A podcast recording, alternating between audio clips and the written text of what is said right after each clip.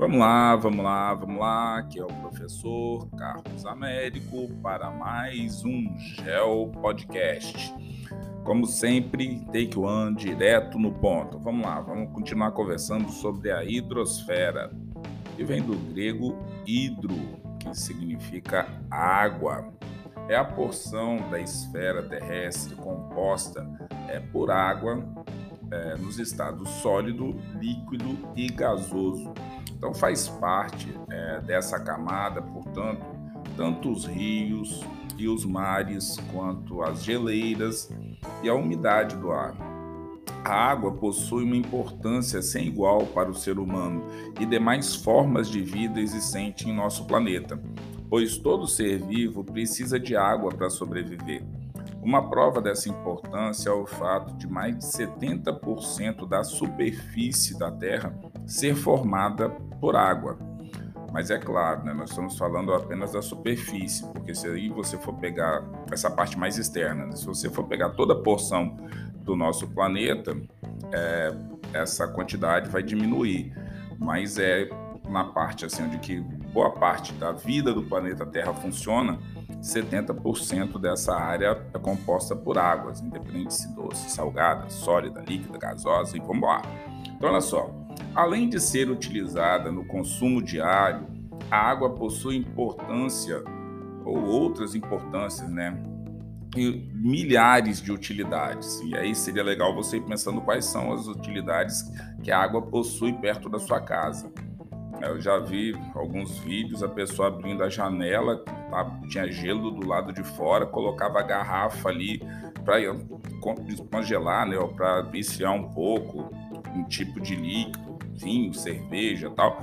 Quer dizer, dependendo se eu faço isso na área que eu moro aqui, vai esquentar as coisas. Então, dependendo de onde você more, você vai ter especificidades com relação à água. Então, vai se colocando aí, até mesmo aqui dentro do Brasil, tem várias realidades de paisagens diferentes, cada situação vai ser um, uma diferente. Então, qual é a importância da água, onde que você mora e quais as utilidades que a água possui nessa área que você mora. Daí você vai vendo como que isso funciona no restante do planeta Terra. Uma delas é o fornecimento é, de alimentos e de recursos naturais, como os peixes né, que nós encontramos nos rios, lagos, mares e oceanos. Além disso, as pessoas utilizam a água como fonte de energia através das hidrelétricas, transporte hidroviário. Mais tarde vou fazer um podcast sobre a importância das hidrovias, é, como forma de se preparar é, alimentos e como meio também de se higienizar, tomar banho tal. E tem várias situações que você precisa da água para você limpar os ambientes, né? Então, apesar de o elemento água, né, que nós conhecemos H2O, ser extremamente abundante em nosso planeta, a sua forma é, própria para o consumo é denominada por nós como água potável. Então, não segue a mesma regra, né? Então, você tem que ver como é que se encontra essa situação da água, né? Aqui mesmo no Brasil nós temos uma situação complicada. Nem todos os estados brasileiros, nem todas as águas que são servidas nas cidades brasileiras têm a mesma qualidade. Não precisa nem dar uma pesquisada em, em Rio de Janeiro. A questão do abastecimento de água na cidade do Rio de Janeiro, quer dizer, já passa por alguns problemas. Então vamos lá. E também possivelmente outras cidades, mas é porque o Rio de Janeiro aparece um pouco mais na mídia, mas aqui também no Espírito Santo, volta e meia, é, nós temos também questões envolvendo a questão da água. Então, olha só, cerca de 97% de toda a água do mundo é, está na forma salgada, sendo encontrada nos mares e nos outros é, 3% restante é, a maior parte isso, está em forma de geleira, né, nas calotas polares, ou então nos topos de montanhas, é, vulcões mais altos, tal, bem como na umidade do ar e dos solos. Ainda assim, é, da água disponível para o consumo, uma quantidade relativamente grande está, de certa forma, poluída ou imprópria para os seres vivos, o que é um problema seríssimo que nós temos que encarar muita seriedade aí. Por esse motivo, é, torna-se extremamente importante que esse recurso natural seja mais bem preservado. No entanto, a humanidade vem disseminando práticas que levarão né, à sua escassez, através da poluição de rios, lagos, do uso irresponsável, do direcionamento do curso é, d'água para agricultura, para atividade industrial, que nem sempre é de subsistência, está servindo aí para o agronegócio. Então, assim, nós temos aí questões aí complexas para falar com relação à utilização de água não muito legal. Inclusive, já fiz um podcast sobre é, alguns países do planeta Terra, a média de água que cada pessoa usa. Então, assim, variando de alguns países que durante o dia uma pessoa usa mais de 250 litros de água e uma pessoa que às vezes não consegue usar nem um litro de água por dia. E nós temos que pensar que a água, ela não é só a água que você bebe, ela também está em vários outros produtos que você consome. Então, assim, a situação é bem mais grave. Então, geralmente, para nós que somos urbanos, é, a poluição dos cursos d'água são muito presentes, principalmente porque boa parte das áreas é, ocupadas por atividades humanas estão próximas dos rios. E as pessoas, infelizmente, historicamente, não é, usam o espaço hídrico como espaço de preservação, preservando a sua mata ciliar, a vegetação próxima, as curvas de nível. Então, os rios, lagos, e até, por que não dizer, é, algumas partes litorâneas sofrem com é, a retirada da cobertura vegetal e volta e meia você vê aí situações, inclusive do mar, do oceano, é, retomando áreas que foram é, usadas como aterro, que as pessoas utilizaram para construir pontes, casas e tudo mais. Então, assim, tem papo aí para mais de metro. Então, vamos continuar aí. Olha só, a poluição dos mares e oceanos também é um outro problema. Então, problema não vai faltar aqui nesse podcast, pois a, apesar de não consumirmos a água do mar, necessitamos dela principalmente para a realização de certas atividades, como por exemplo a pesca.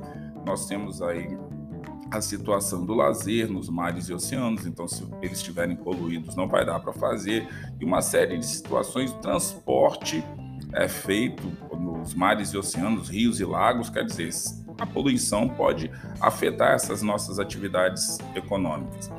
Então, olha só, além disso, caso o ecossistema marinho sofra alterações, a vida na Terra poderá ser posta em risco. Um exemplo importante disso são as algas, que são as principais fornecedoras é, de oxigênio para o planeta Terra. Caso elas sejam extintas ou então passem por uma situação de uma redução, a manutenção das formas de vida que dependem desse elemento ficarão aqui ameaçadas, inclusive nós seres humanos, né? Então, portanto, a preservação da hidrosfera é um dever de todas as pessoas, qualquer lugar do planeta Terra, bem como dos governos e as autoridades internacionais. É, realizar leis que ajudem a preservar o meio ambiente e a parte hídrica é importantíssimo. Então, assim, não só a parte hídrica, mas também toda a cobertura vegetal, relevo, entendeu? Que possa estar, tá, é, de certa forma, mantendo essa estrutura do planeta Terra. A hidrosfera, então, é a camada da superfície terrestre que inclui desde rios, lagos, oceanos até lençóis de águas subterrâneas, nossas geleiras, o vapor de água da atmosfera. Então, assim, é uma camada é, que é descontínua que engloba água em todos os estados físicos. Então, assim, passa por isso daí. Então, seria legal nessa parte que você até de repente no início já do podcast é, baixasse alguma imagem com relação ao ciclo hidrológico, né? Aquela parte da água evaporando dos rios, mares e oceanos, é, as nuvens sendo carregadas para os continentes, até mesmo para os mares e oceanos. Então, a precipitação, o que, que ela faz na parte é, das geleiras, é, quais são as formas. Então aí você tem é, a precipitação uma forma sólida, onde que tem a forma líquida, onde tem uma maior distribuição de água menor, é, as correntes marítimas que ajudam a ter precipitação, é, as massas de ar que ajudam no deslocamento desse clima. Então, tudo isso aí afeta a nossa dinâmica. Então, essa água que vem pela superfície do planeta Terra, quais são é, os continentes que vem drenando os países, as cidades, essa água que percola e que é, entra no solo e faz parte desses grandes reservatórios. Então, quer dizer, é uma dinâmica que vai alternando relevo, vegetação, é, ajuda na manutenção do clima, desenvolve atividades econômicas específicas como a agricultura, a pecuária, é, atividades industriais. Então, tudo isso é importante de ser pensado aqui, né? Então, olha só, os ambientes aquáticos e todos os organismos vivos que habitam é, as águas também fazem parte da hidrosfera. O que significa, o que quer dizer que a biosfera está relacionada com a camada onde nós temos vida, então, isso é muito importante, sabe? É, pensar nisso daí. Então, o ciclo da água é um processo pelo qual a água é transportada entre os reservatórios da hidrosfera em um movimento é, de um fluxo contínuo e constante. Então, qualquer interrupção nesses ciclos pode afetar o equilíbrio do nosso planeta. Então, quando você vê aí qual a importância então da hidrosfera, então vamos tentar passar aqui algumas coisinhas. A vida só é possível na Terra graças à presença da água. Então, características que essa situação causa no planeta, né? Sendo conhecido como planeta azul, então tem uma situação de que por conta da água que está na superfície do nosso planeta, porque o planeta Terra não se chama Terra apenas por nada, mas olhando o planeta Terra, você vê água, então muito aluno fica questionando: poxa, professor, por que, que nosso planeta se chama Terra se tem água? Então fala, água só na superfície, mas é uma água importante para dar uma caracterização do nosso planeta. Então tudo isso daí é, traz é, no estudante uma série de reflexões que são importantes para que nós é, sigamos entendendo é, é, esse importante reservatório de vida no nosso planeta. A hidrosfera é um reservatório de vida importante, como outros espaços que nós vamos estudar aqui no podcast. Tá certo, galera? Eu vou ficando por aqui. Espero que vocês tenham gostado desse podcast e relembrando, esses podcasts eles vão tentar trabalhar cada um momento é, especificidades que nós tenhamos aí e como a plataforma está é, sendo alterada, mudando. Eu espero que vocês também gostem dessa nova modalidade de interação que vai ter enquete, que vão ter perguntas e se vocês quiserem é, interagir, mandando questões, pedindo, não só é, alunos, professores, colegas de trabalho aí, quiserem mandar um oi, sintam-se à vontade, tá certo? Estou aqui em várias plataformas para trocar uma ideia com vocês. E também não sou dono da verdade, não. Se alguém quiser questionar alguma coisa que eu já falei aqui, vamos lá, vamos para o debate, vamos conversar e vamos, vamos construir é, essa geografia que está em movimento. Tá certo, galera? Um forte abraço e até o próximo Geo Podcast. O seu, o meu, o nosso espaço geográfico na internet.